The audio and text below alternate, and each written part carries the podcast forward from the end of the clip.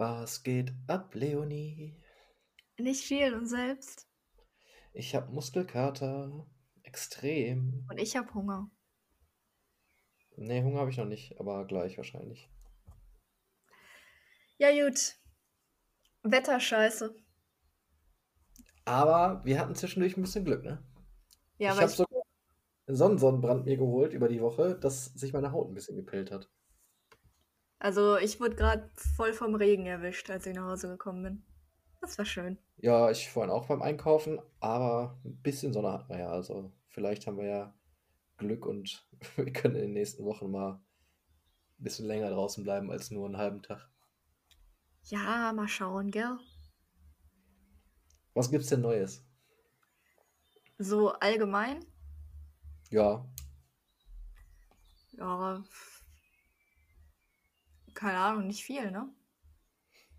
also auf der Welt ist ja ein bisschen was passiert, ne? Israel-Palästina-Konflikt läuft ein bisschen aus dem Ruder und man sieht jetzt, dass äh, auch in Gelsenkirchen relativ viele Idioten rumlaufen. Das ist, glaube ich, das für uns äh, hier direkt das Schlimmste, was passiert ist, dass man, dass die ganzen Idioten wieder ins Tageslicht kommen.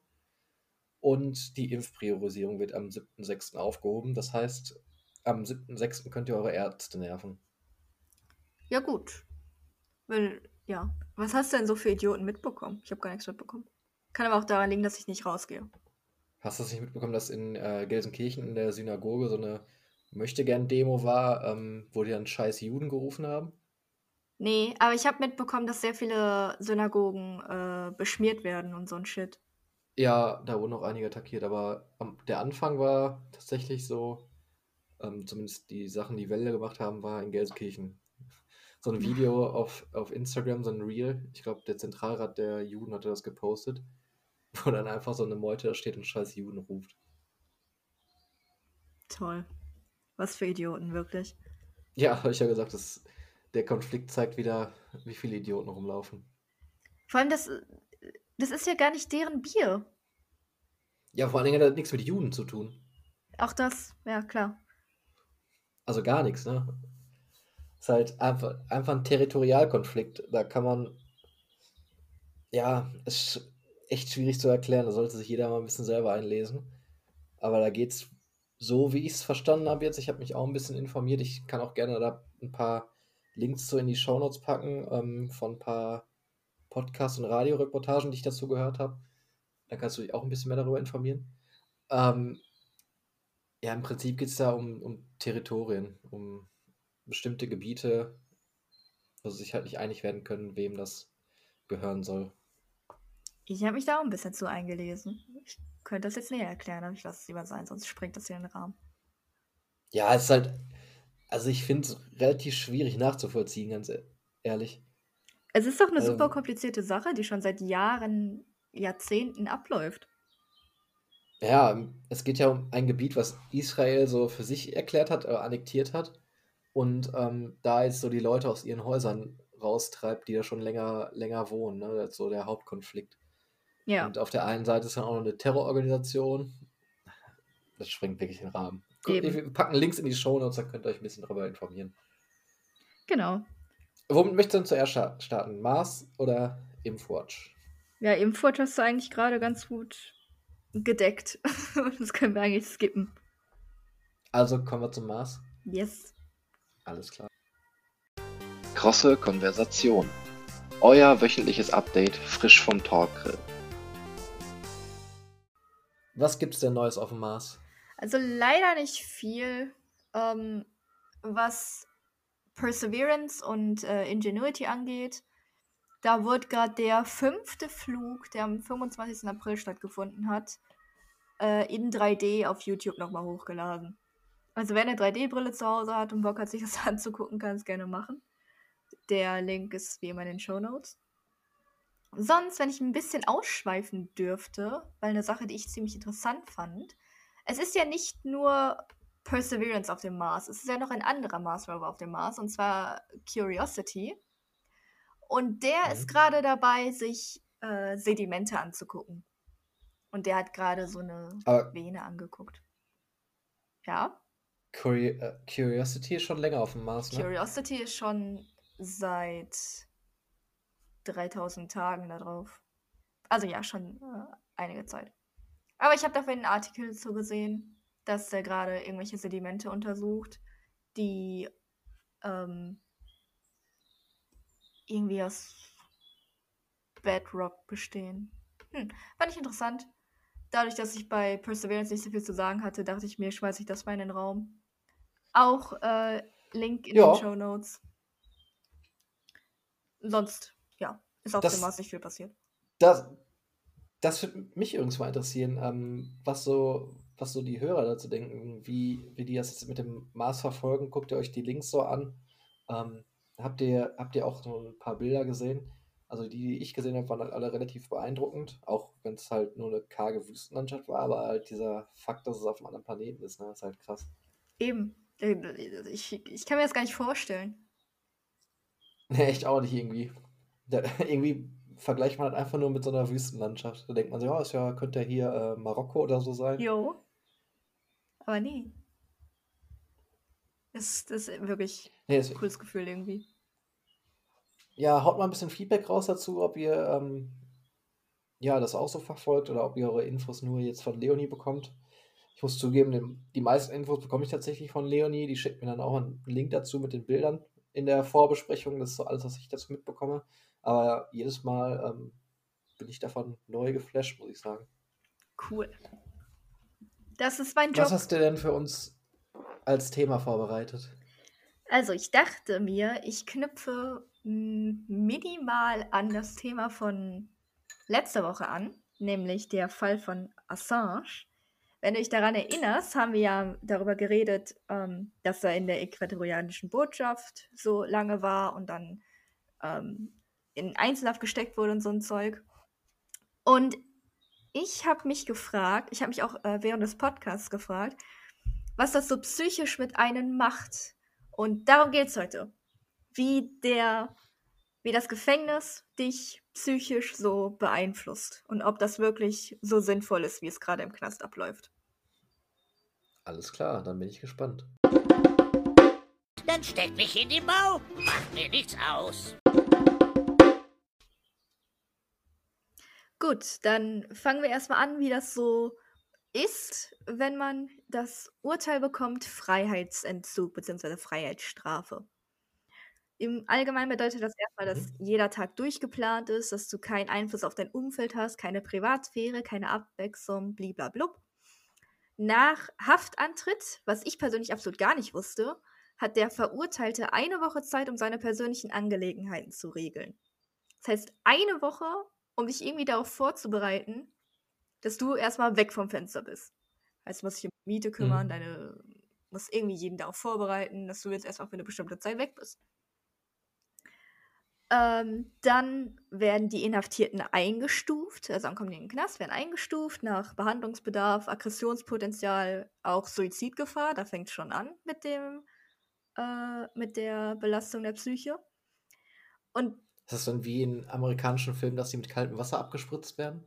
zum Beispiel, ähm, komm, hast du, Was? Als ob. nein, also doch, tatsächlich schon. Hast du das auch aus äh, Die Verurteilten? Weil das habe ich gerade im Kopf. Ja, ja. Das pa passiert tatsächlich Ja. wirklich. Das, ähm, dann startet nämlich. Aber nicht in Deutschland, oder? Ich habe alle Infos aus Deutschland. Also alle, ich, ich beziehe mich hier gerade nur auf deutsche Gefängnisse, vielleicht minimal noch auf europäische. Also, Ah, die, werden, die werden echt mit kaltem Wasser abgespritzt, wenn die reinkommen? Nein. also es, es kommt dann zum Entpersonalisierungsprozess. Das bedeutet erstmal, dass sie nur gestattete persönliche Gegenstände mitnehmen dürfen, sowas wie Fotos und Bücher. Und dann kommt es wirklich zu Reinigung und Desinfektion und die werden da nackt ausgezogen. Ob sie da ja, aber die, abgespritzt werden, weiß nicht. die werden dann nicht mit kaltem Wasser abgespritzt. Die, werden, die müssen ja vielleicht duschen. Die werden so, aber- gereinigt und durchsucht. Ich glaube nicht, dass die da schön Okay. entspannt persönlich duschen gehen können. Und Ja, doch, glaube ich auch schon. ich glaube nicht. Das können wir ja gleich mal nachgucken, aber mit kaltem Wasser werden die bestimmt nicht abgespritzt mit so einem Gartenschlauch, wie aus die Mit so einem. Gartenschlauch bestimmt nicht, aber die werden halt äh, untersucht und desinfiziert und die müssen da wirklich nackt rumlaufen. Das stimmt auf jeden Fall. Krass. Mhm. Und ähm, dann kommt es zur Aufnahmeuntersuchung. Da wird festgestellt, ob die Inhaftierten arbeiten bzw. Sport treiben können. Und das Ganze warum wir auch gerade so, warum du auch, denke ich mal, so geschockt reagiert hast, wird oft als Degradierungszeremonie bezeichnet.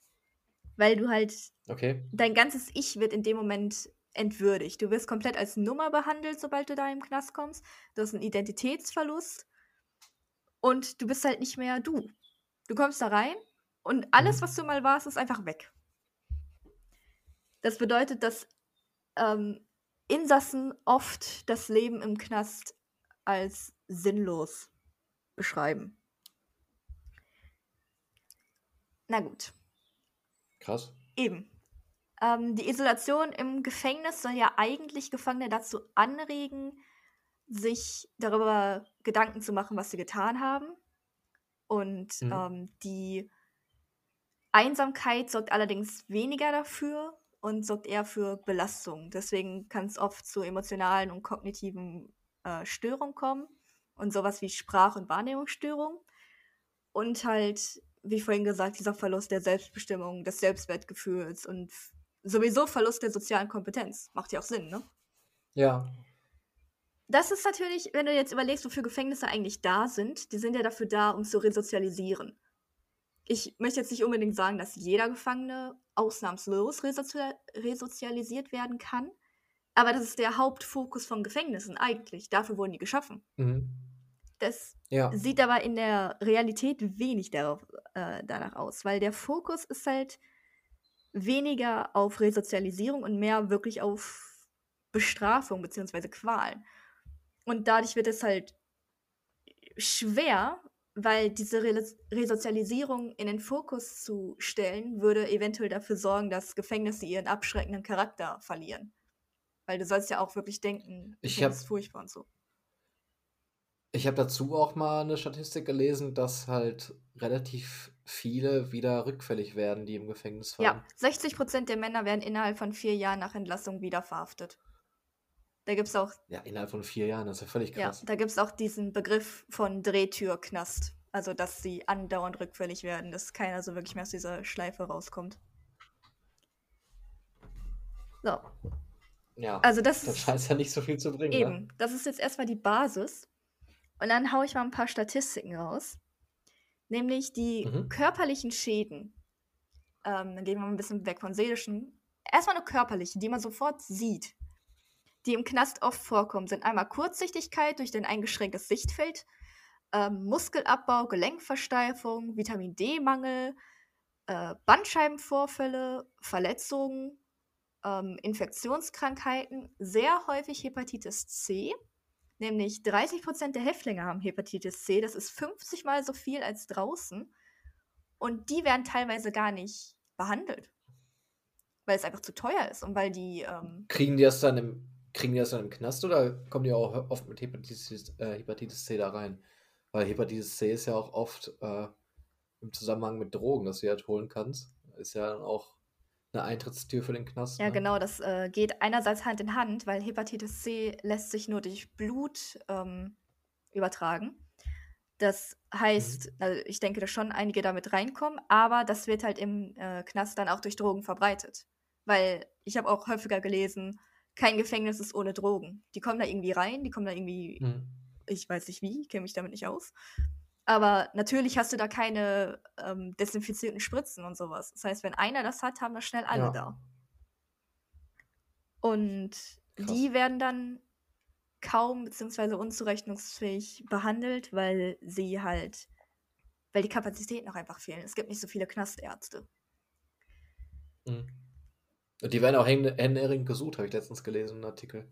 Ja, ähm, habe ich auch oft gelesen. Die Kapazitäten sind absolut nicht da. Es gibt da einfach viel zu wenig.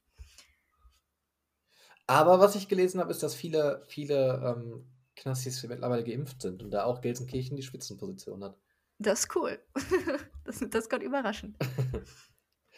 Okay. Dann kann man einmal grundsätzlich sagen, dass der Strafvollzug quasi als Trauma zu bewerten ist. Und da gibt es jetzt die Extremform, nämlich Isolationshaft. Wenn ich auch einmal Mhm. wieder, Also wie bei Assange. Ja, wie bei Assange und wie bei Andy Dufresne, der eine Woche im Loch gesessen hat, einen Monat im Loch gesessen hat, mehrmals. Ist das eigentlich eine echte Story? Ja, ne? Ist es eine echte Story? Ich guck's nach, warte. Ist das die Verurteilung? Ja. Shawshank Redemption. Das wäre eine kranke echte Story. Als ob das eine echte Story ist. Ich meine. Ich meine ja. Oder zumindest irgendwas davon ist wahr. Wahrscheinlich ist Aber war. den Film sollte übrigens jeder gesehen haben, der ist übertrieben. Das ist auch Wobei, der bestbewerteste wenn, Film. Wenn man, wenn man Prison Break gesehen hat, dann sieht man, kennt man die erste, erste, also die erste Staffel, dann ähm, kennt man auch die Story des Films, muss ich sagen. das ist ja ein Ähm. Mega-Spoiler jetzt. Ja, ist ja wirklich so. Die erste Staffel von Prison Break ist einfach genau die Story von die Ja, Verurteilten. aber wer hat wen abgerippt? Ja, die Verurteilten gab es Ja, eher. Wer auch das Spiel A Way Out gespielt hat, der wird einige Elemente darin wiederfinden. Ja, das stimmt. Ähm. Nee, nach der Novelle Frühlingserwachen Pin-Up von Stephen King. Also Ah. ist eine fiktive Geschichte. Der Steven mal wieder. Ja, gut. Äh, ist wahrscheinlich auch besser so, weil ich glaube, ähm, Andys Aufenthalt im Knast hätten wenige so gut überstanden wie er. Äh, Spoiler, sorry. Nämlich Isolationshaft wird häufig als weiße Folter betitelt. Weiße Folter bedeutet einfach nur, dass die Folgen nicht körperlich, sondern seelisch bzw. psychisch ist. Mhm.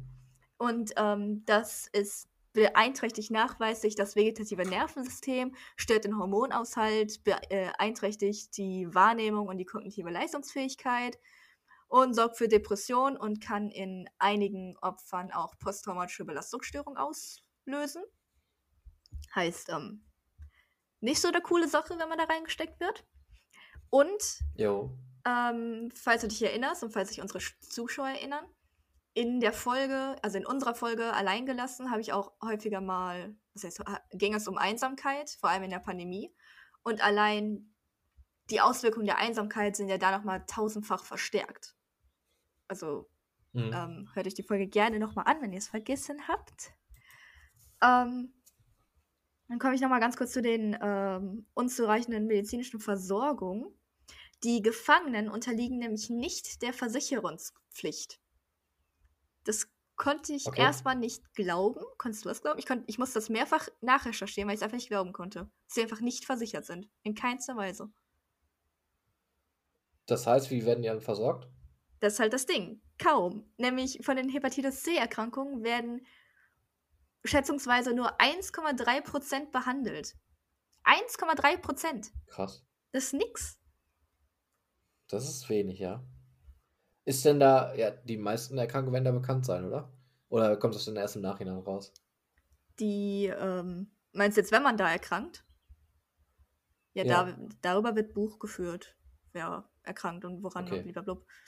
Dafür haben die ja auch einen Arzt, aber dafür sind einfach nicht genug Leute da. Dafür haben die auch nicht genug äh, Ressourcen.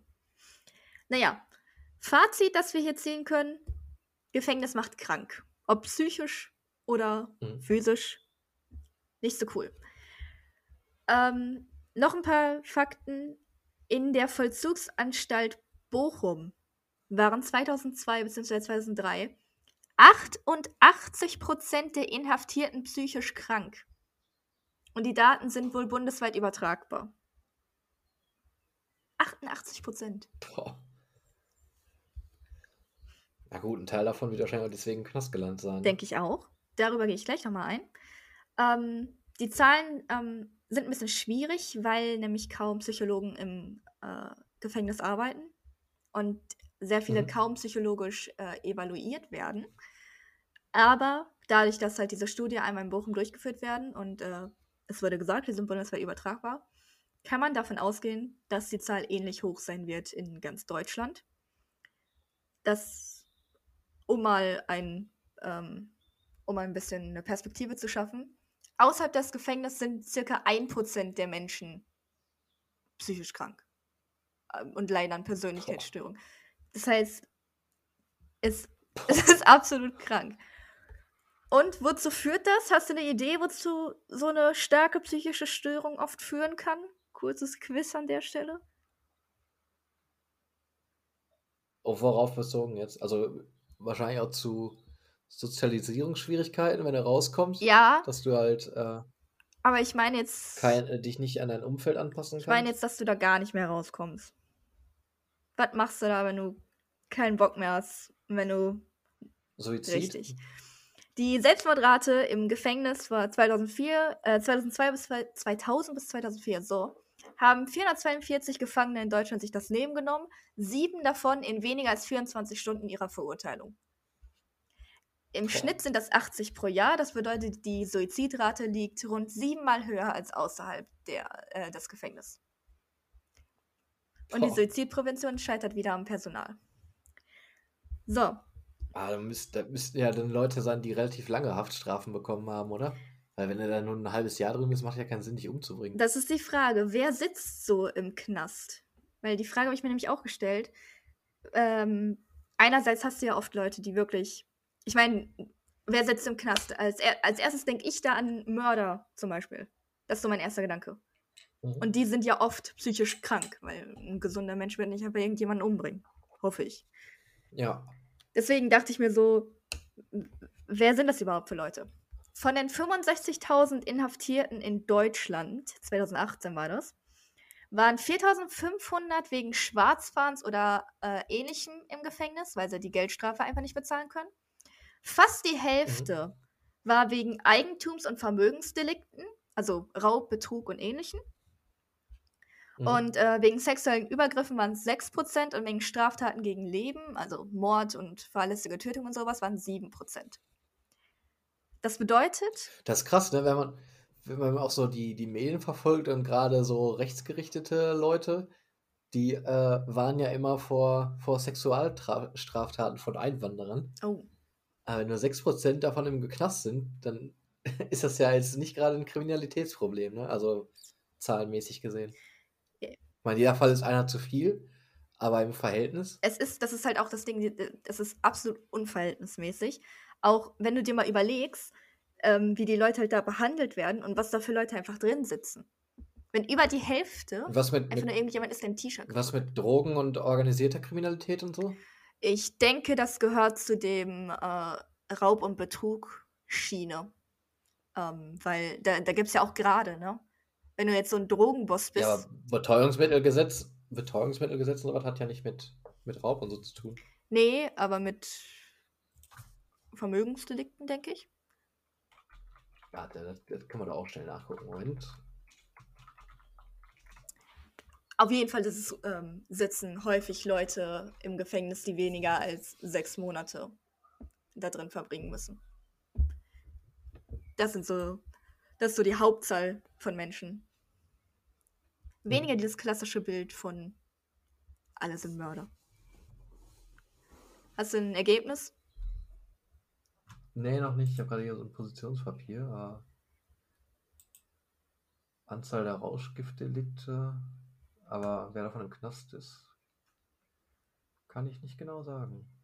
Wie viel kommen davon überhaupt im Knast, wenn du dir mal so überlegst? Wie viele Drogendealer kommen wirklich den Knast? Das kommt, ist doch nicht so lange, ne? Ist da eine lange glaub, Haftstrafe? Davon. Also in Amerika ist es krass. Da sind, ist irgendwie wohl die, die Hälfte fast an Drogendelikten. Aber Amerika hat ja auch diesen Aber krassen? Krieg gegen die Drogen angezettelt, Ja, das stimmt. der auch wenig bringt. Können wir auch mal drüber reden. Ja, aber das wird man, wird man wahrscheinlich vergleichen können, oder? Weil, ich glaube nicht. Ist ja eine ganz andere, ist ja eine ganz andere Sichtweise. Ähm.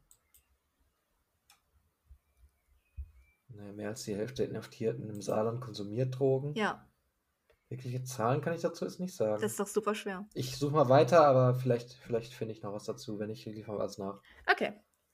Dann komme ich einmal zu dem Punkt, ähm, die sich jetzt vielleicht viele Leute fragen. Das sind Verurteilte, auch wenn die nur für Raub oder für Schwarzfahren oder was im Gefängnis sind, sind Verurteilte. Warum sollte es mich interessieren, wie die großartig behandelt werden? Oder warum sollte ich mich dafür einsetzen, dass sie besser behandelt werden? Erstmal, Damit sie nicht nochmal Straftaten begehen, wenn sie wieder rauskommen. Genau. Erstmal Senkung des Rückfallsrisikos und Resozialisierung geht nur, wenn es gesundheitlich den Insassen gut geht. Und das Thema ähm, ist ja auch von volkswirtschaftlicher und gesellschaftlicher und ethischer Relevanz. Das heißt, die Leute, die im Gefängnis sitzen, wenn du die schnell da rausbekommst und wieder ein Teil der Gesellschaft werden lässt, dann kriegst du da auch Geld raus. Mhm. Und die haben immer noch Menschenrechte. Das habe ich auch gegoogelt. Die Menschenrechte gelten Ja. auch für Inhaftierte. Also, Überraschung. Überraschung.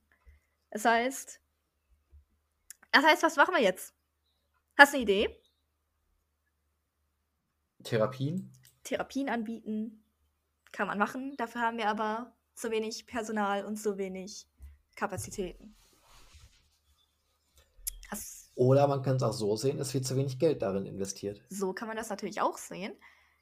Da habe ich aber keine Ahnung, ob man so viel Geld zur Verfügung hat. Aber es gibt Alternativen zum Strafvollzug. Ein Beispiel dafür wäre zum Beispiel das äh, Electronic Monitoring.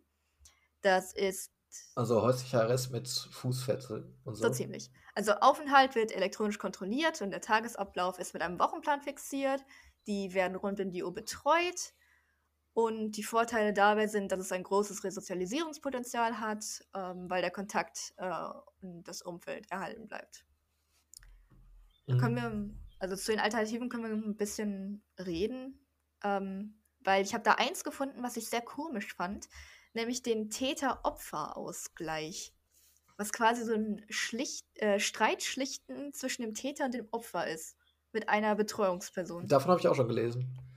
Ja, und das Opfer ist bei der, bei der Therapiesitzung dabei. Ja, Ne? und die stehen mehr im Fokus.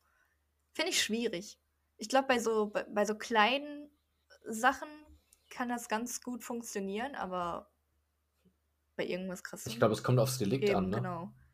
Also wenn ich jetzt im Fernseher meine, wenn, wenn man jemanden, wenn man, ja genau, wenn man jemanden beklaut und äh, man dann direkt in, in Konfrontation mit demjenigen ist und man weiß, was man dem angetan hat, welche Umstände man dem bereitet hat, weiß nicht, vielleicht macht das was mit einem, sodass man sich in die Situation hineinversetzen kann. Was passiert, wenn, wenn ich beklaut werde, will ich das auch haben? ja, das es kann eine Idee Oder bei sein. Gewalt, irgendwie bei, bei Schlägereien und so. Ich fände das aber eher besser als Zusatz und nicht als einzige Bestrafung. Weil es ist ja quasi nur Nee, das auf gar ja, es Fall. ist ja quasi nur ein Gespräch. es ist echt wie so ein Streitschlicht AG in der Schule. Also Ja, Eine weitere Alternative wären Bootcamps, so im militärischen Stil. So wirklich die Teilnehmer in irgendein Camp schickst, die werden dann militärisch da gedrillt und die sollen so Disziplin und Einsicht gewinnen und das wird ähm, bei Jugendlichen auch teilweise schon angewandt, vor allem in Amerika. und wie ist da so die Referenz? Ja, ähm, das ist halt auch bei eher kleineren Del- Delikten, ne, bei Jugendlichen. Mhm. ich, ich denke, das wird einiges bringen, aber ich glaube nicht, dass das wirklich viel im Resozialisierungsbereich tun wird, weil die dann einfach militärisch gedrillt werden. Weißt du, was ich meine? Ja, Die sind dann dieses militärische Leben gewohnt und dann könnten die höchstens noch im Militär großartig ähm, benutzt werden, sage ich jetzt mal. ist jetzt ein blödes Wort, da fällt gerade kein besseres ein. Ob das, aber immerhin, ne? Dann hätten sie ja, hätten sie ja sogar eine Perspektive. ja, Ein Job im, beim Militär, ein geregeltes Einkommen, das ist ja auf jeden Fall schon mal eine Perspektive. Ist auf jeden Fall besser als nichts, aber ob das auch so das Ideale ist im Vergleich zu einem Strafvollzug, schwierig. Ist auch ist eine Idee, finde ich. Mhm. Weitere Ideen wären dann noch gemeinnützige Arbeit und äh, Bewährung. Die gibt es ja schon. Die sind Mhm. ja schon auch wieder bei kleineren Delikten. Ja, das äh, finde ich sinnvoll. Das finde ich auch sinnvoll. Vor allem gemeinnützige Arbeit, wenn du halt, äh, halt Sozialstunden und sowas. Ja, Die Frage ist halt, dann sieht man auch andere Perspektiven. Ja.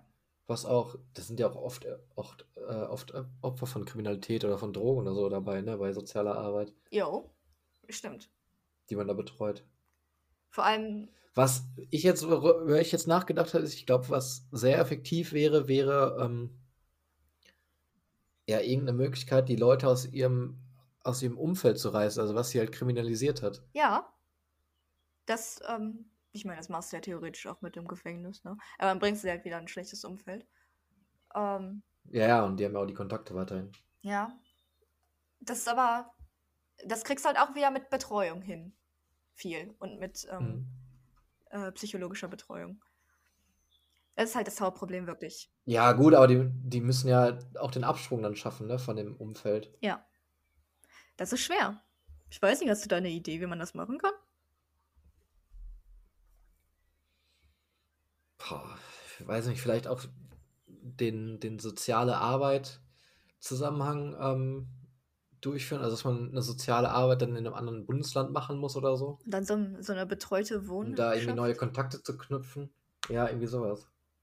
Wäre auch eine Idee, ist auch wieder delikt, deliktspezifisch, meiner Meinung nach. Mhm. Aber noch eine andere, was ganz anderes. Ähm, hast du schon mal mitbekommen, ähm, das ging eine Zeit lang ganz viel auf Social Media rum, also ich habe das sehr oft mitbekommen, die Gefängnisse in so Finnland, Schweden und sowas in der Art. Hast du die mal gesehen? Hast du da so Bilder Mhm. im Kopf? Nee. Nicht? Die sind immer sehr freundlich und sehr. Das ist quasi wie so eine kleine Wohnung.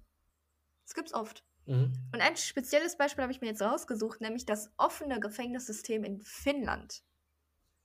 Ähm, den, Ja, da sind die nur zum Über- Übernachten, ne? Das habe ich gelesen. ja, das gibt's auch. Ähm, den Finnen ist nämlich aufgefallen, dass die Bestrafung nicht dafür gesorgt hat, dass die Kriminalität gesunken ist. Das haben wir jetzt auch beobachtet. Rückfallquote und so. Ähm, die Mhm. Gefangenen werden in dem Fall nicht gefangen gehalten, sondern arbeiten in der Gemeinde für einen Mindestlohn. Und ähm, da gibt es mehrere Stufen sozusagen. Es gibt nämlich das offene, das halboffene und das geschlossene System. Das geschlossene ist der traditionelle, das traditionelle Gefängnis. Ähm, das halboffene ist dann äh, mit der Übernachtung. Und das offene ist wirklich, dass die Mhm. einfach nur in der Gemeinde arbeiten. Und ähm, ja, die Rückfallquoten sind Ja, sich melden müssen Ja. ne? und die Rückfallquoten sind dabei um 20% gesunken. Und die Vorteile sind äh, auch, dass es so weniger Sicherheitspersonal gibt und ähm, weniger kostet. Und halt offensichtlich mehr bringt für die Insassen. Ist auch eine interessante Sichtweise. Ja. 20% weniger Rückfälle, das ist auf jeden Fall schon mal eine Ansage, ne? Ist auch deutlich humaner. Die kriegen halt, ja. Die krie- kriegen halt eine Chance. Im Gegensatz zum geschlossenen System, wo die einfach nur in ein Loch gesteckt werden. Dann machen wir die Sintflut. Ja, vor allem, also ist halt auch schwierig, wenn man sich so die Delikte anguckt mit den, mit den Strafen, ob man die so nachvollziehen kann oder nicht. Mhm. Nur ein oberstes, oberstes Ziel für die Gesellschaft muss es ja sein, ähm, ja, auch das, das Risiko einfach zu minimieren, dass äh, Kriminalität existiert, ne? Und das kriegst du ja auch nicht hin, indem du die Leute wegsperrst und dann äh, untereinander prahlen lässt, wer jetzt der heftigere Typ ist und wer die heftigeren Straftaten gemacht hat, sondern eher durch, ja, durch so Resozialisierungsmaßnahmen. Ja, das definitiv. Aber das Problem ist dann wieder, äh, wiederum, dass du, dass das Gefängnis halt diesen abschreckenden Charakter irgendwie behalten soll. So, wenn du dieses offene System hast, wo du einfach weißt, ja gut, dann mache ich halt ein bisschen Arbeit, da, weiß nicht, da spricht dann irgendwie, da hast du keine Angst mehr vor dem Gefängnis. Das ist ja auch so ein großes Ding, Ja, aber die Angst vor, die Angst vor dem Gefängnis ist ja jetzt auch nicht mehr da, ne? nicht? Also nicht, nicht groß, zumindest, nee. Also es hat zumindest keinen großen abschreckenden Effekt, dass ähm, eine Gefängnisstrafe kommen könnte, wenn man kriminell ist.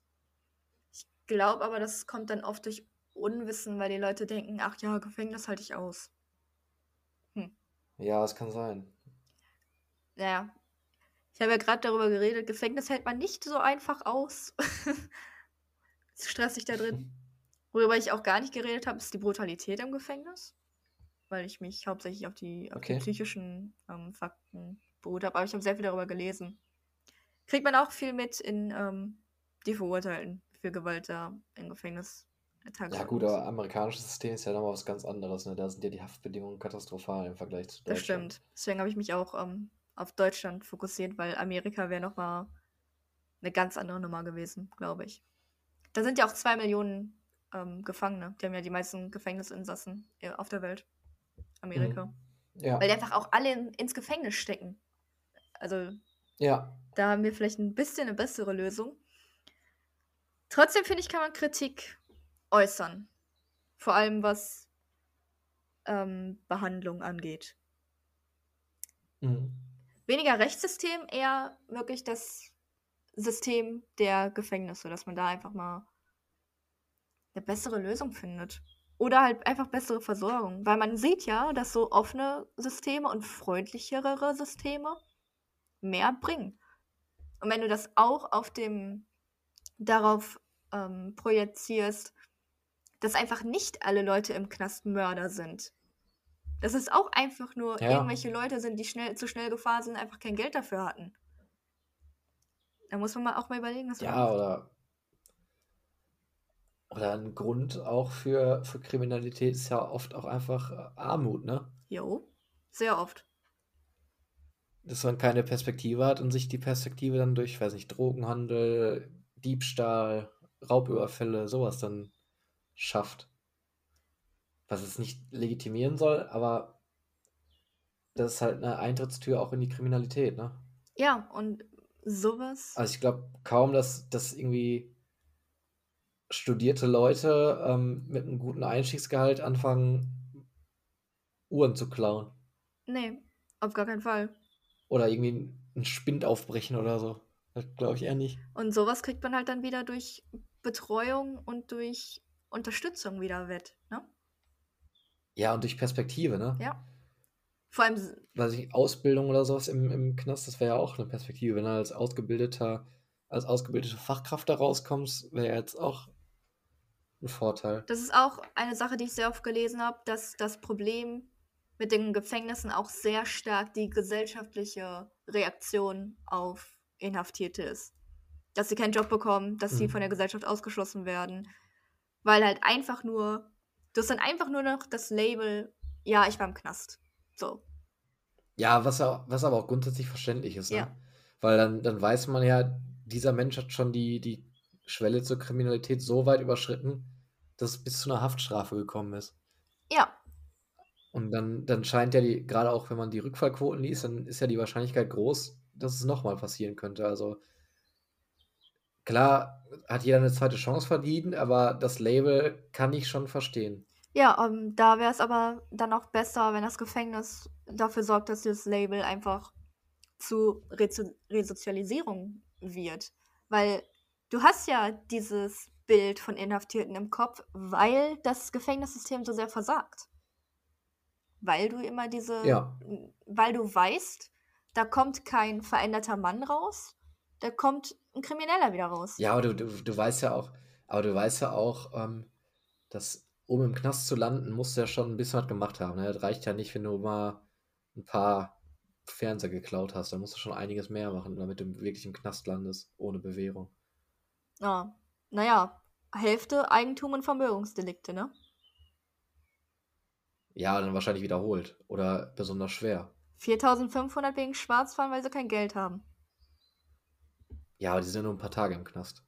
Die sind, der ist nicht abgestempelt als Straftäter. Ist ja nur ein, eine Ersatzfreiheitsstrafe, damit, weil, damit du, weil du das Geld nicht zahlen kannst. Das ist ja keine, da kriegst du ja keinen Eintrag ins Führ- Führungszeugnis für. Aber sie waren im Knast. Ja, gut, aber die werden ja jetzt bestimmt nicht zu einem Bewerbungsgespräch gehen und sagen, ja, hier, die Zeit habe ich im Knast verbracht, die fünf Tage.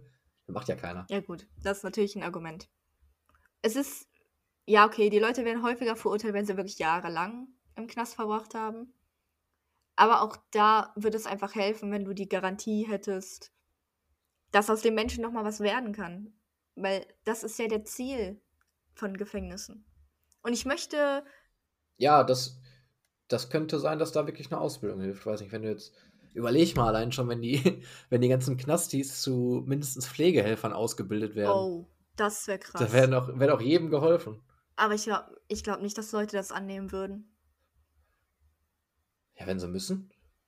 In- Ja, Also äh, müssen ja nicht, aber wenn das so eine der wenigen Möglichkeiten ist, ich glaube, macht mehr Bock, dann eine Ausbildung zum Pflegehelfer zu machen, als, äh, was weiß ich, Wäsche waschen oder so ein Scheiß. ja.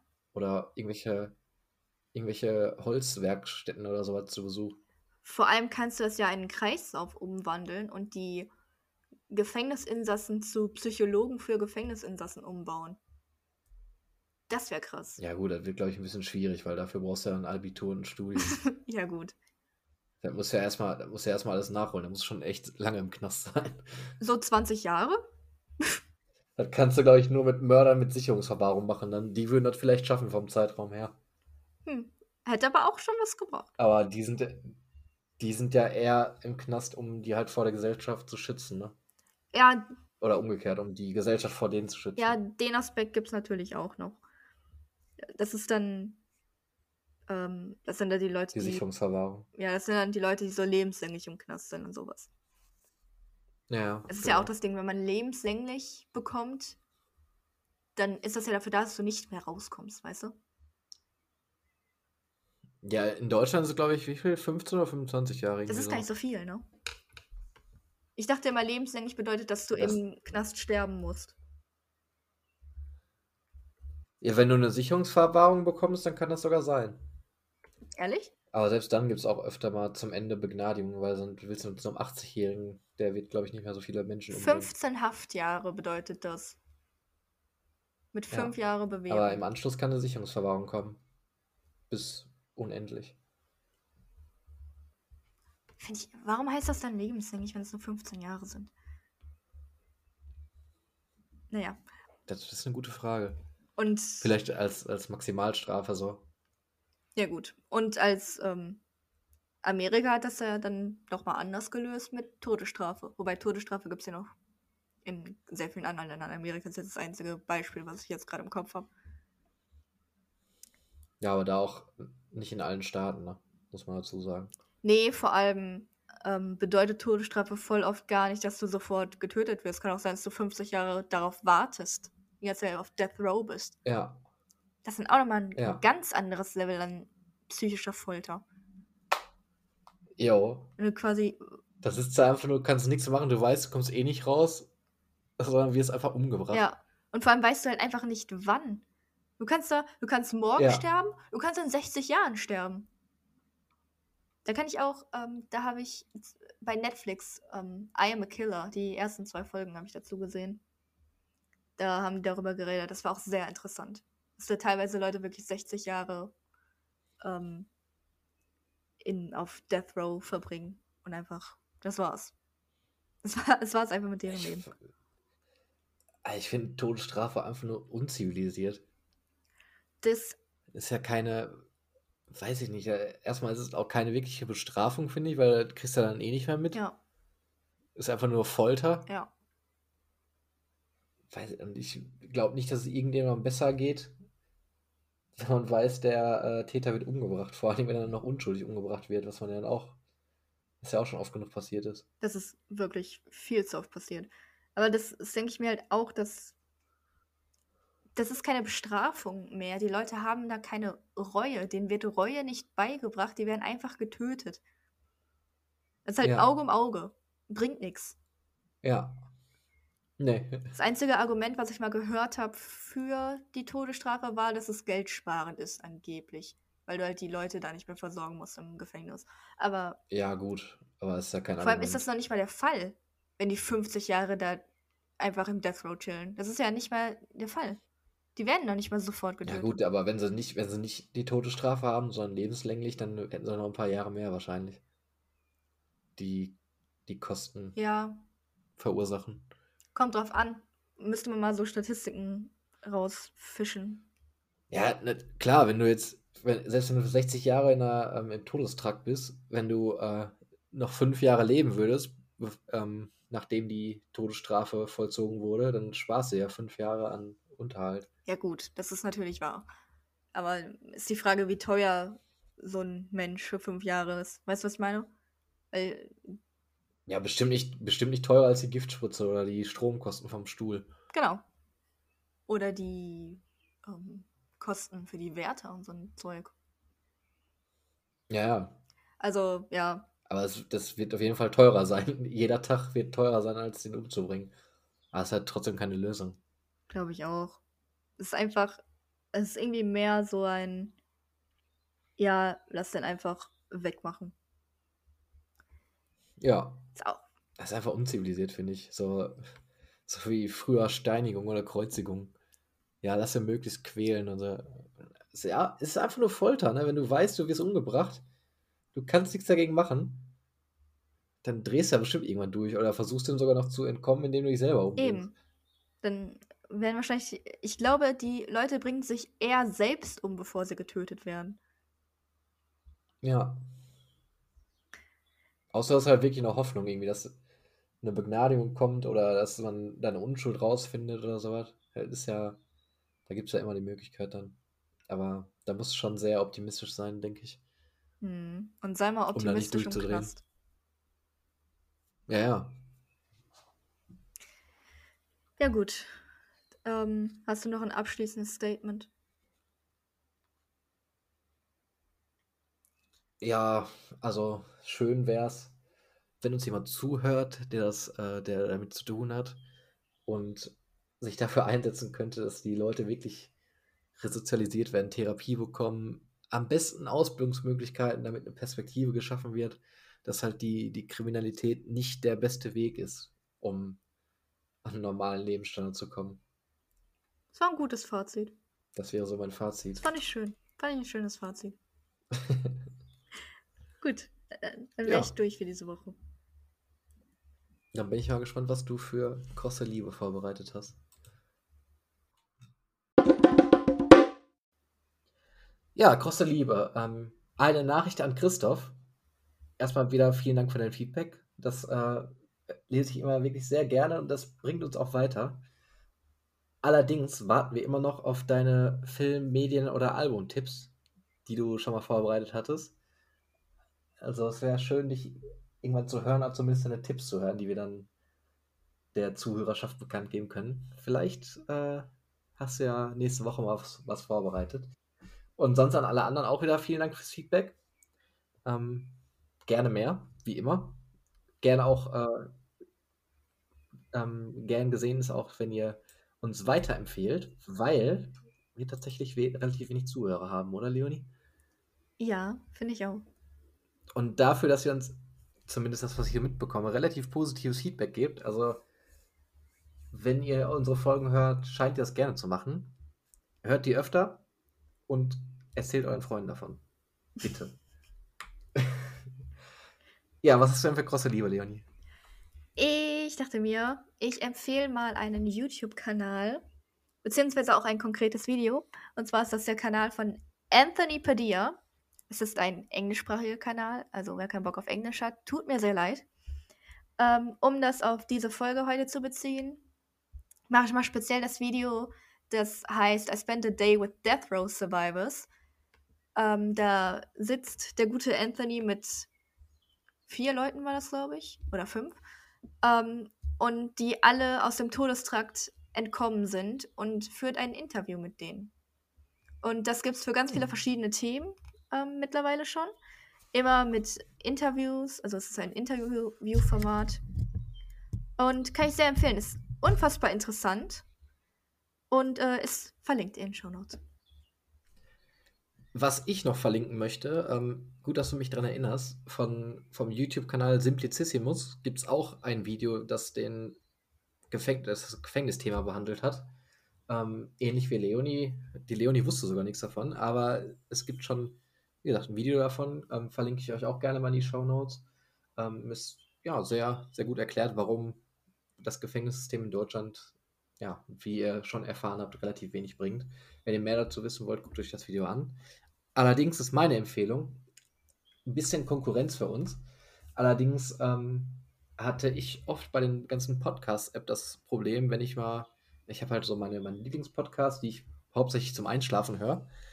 Ähm, und wenn ich dann die neue Folge gehört habe, hatte ich ein, und noch nicht geschlafen habe, dann hatte ich immer ein Problem, ja, was hörst du denn jetzt? Du musst dir jetzt einen komplett neuen Podcast raussuchen, den du, den du folgen kannst oder nicht. Allerdings habe ich mir ähm, dafür die ARD Audiothek runtergeladen. Die würde ich euch sehr ans Herz legen, weil da sind die ganzen Radio-Features drin, die man sonst so im Radio hört. Ähm, irgendwelche Rechercheberichte oder ja, alle möglichen Themen. Da kann man halt wirklich nach Themen suchen und ähm, sich dann angucken, was man gerne mag. Also ich höre gerne den Themenbereich investigative Recherchen.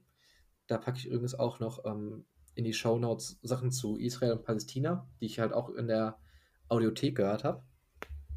Also wenn ihr gerne über die Ohren beschallt werden möchtet mit interessanten Themen und nicht nur irgendwelche Videos gucken wollt, dann lege ich euch die ARD Audiothek sehr ans Herzen.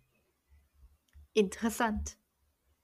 Ja, wirklich interessant. Und äh, ich, bisher habe ich immer einen coolen Beitrag gefunden, den ich auch gerne mal auf der Autofahrt oder so höre.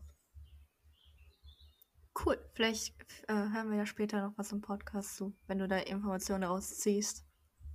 Das ist schon einige Male passiert sogar. Zu Julian Assange habe ich mir ein paar äh, Infos herausgehauen. Ähm, Uri Jallo auch sehr viel. Habe ich ja auch verlinkt damals ein, ein WDR5-Feature.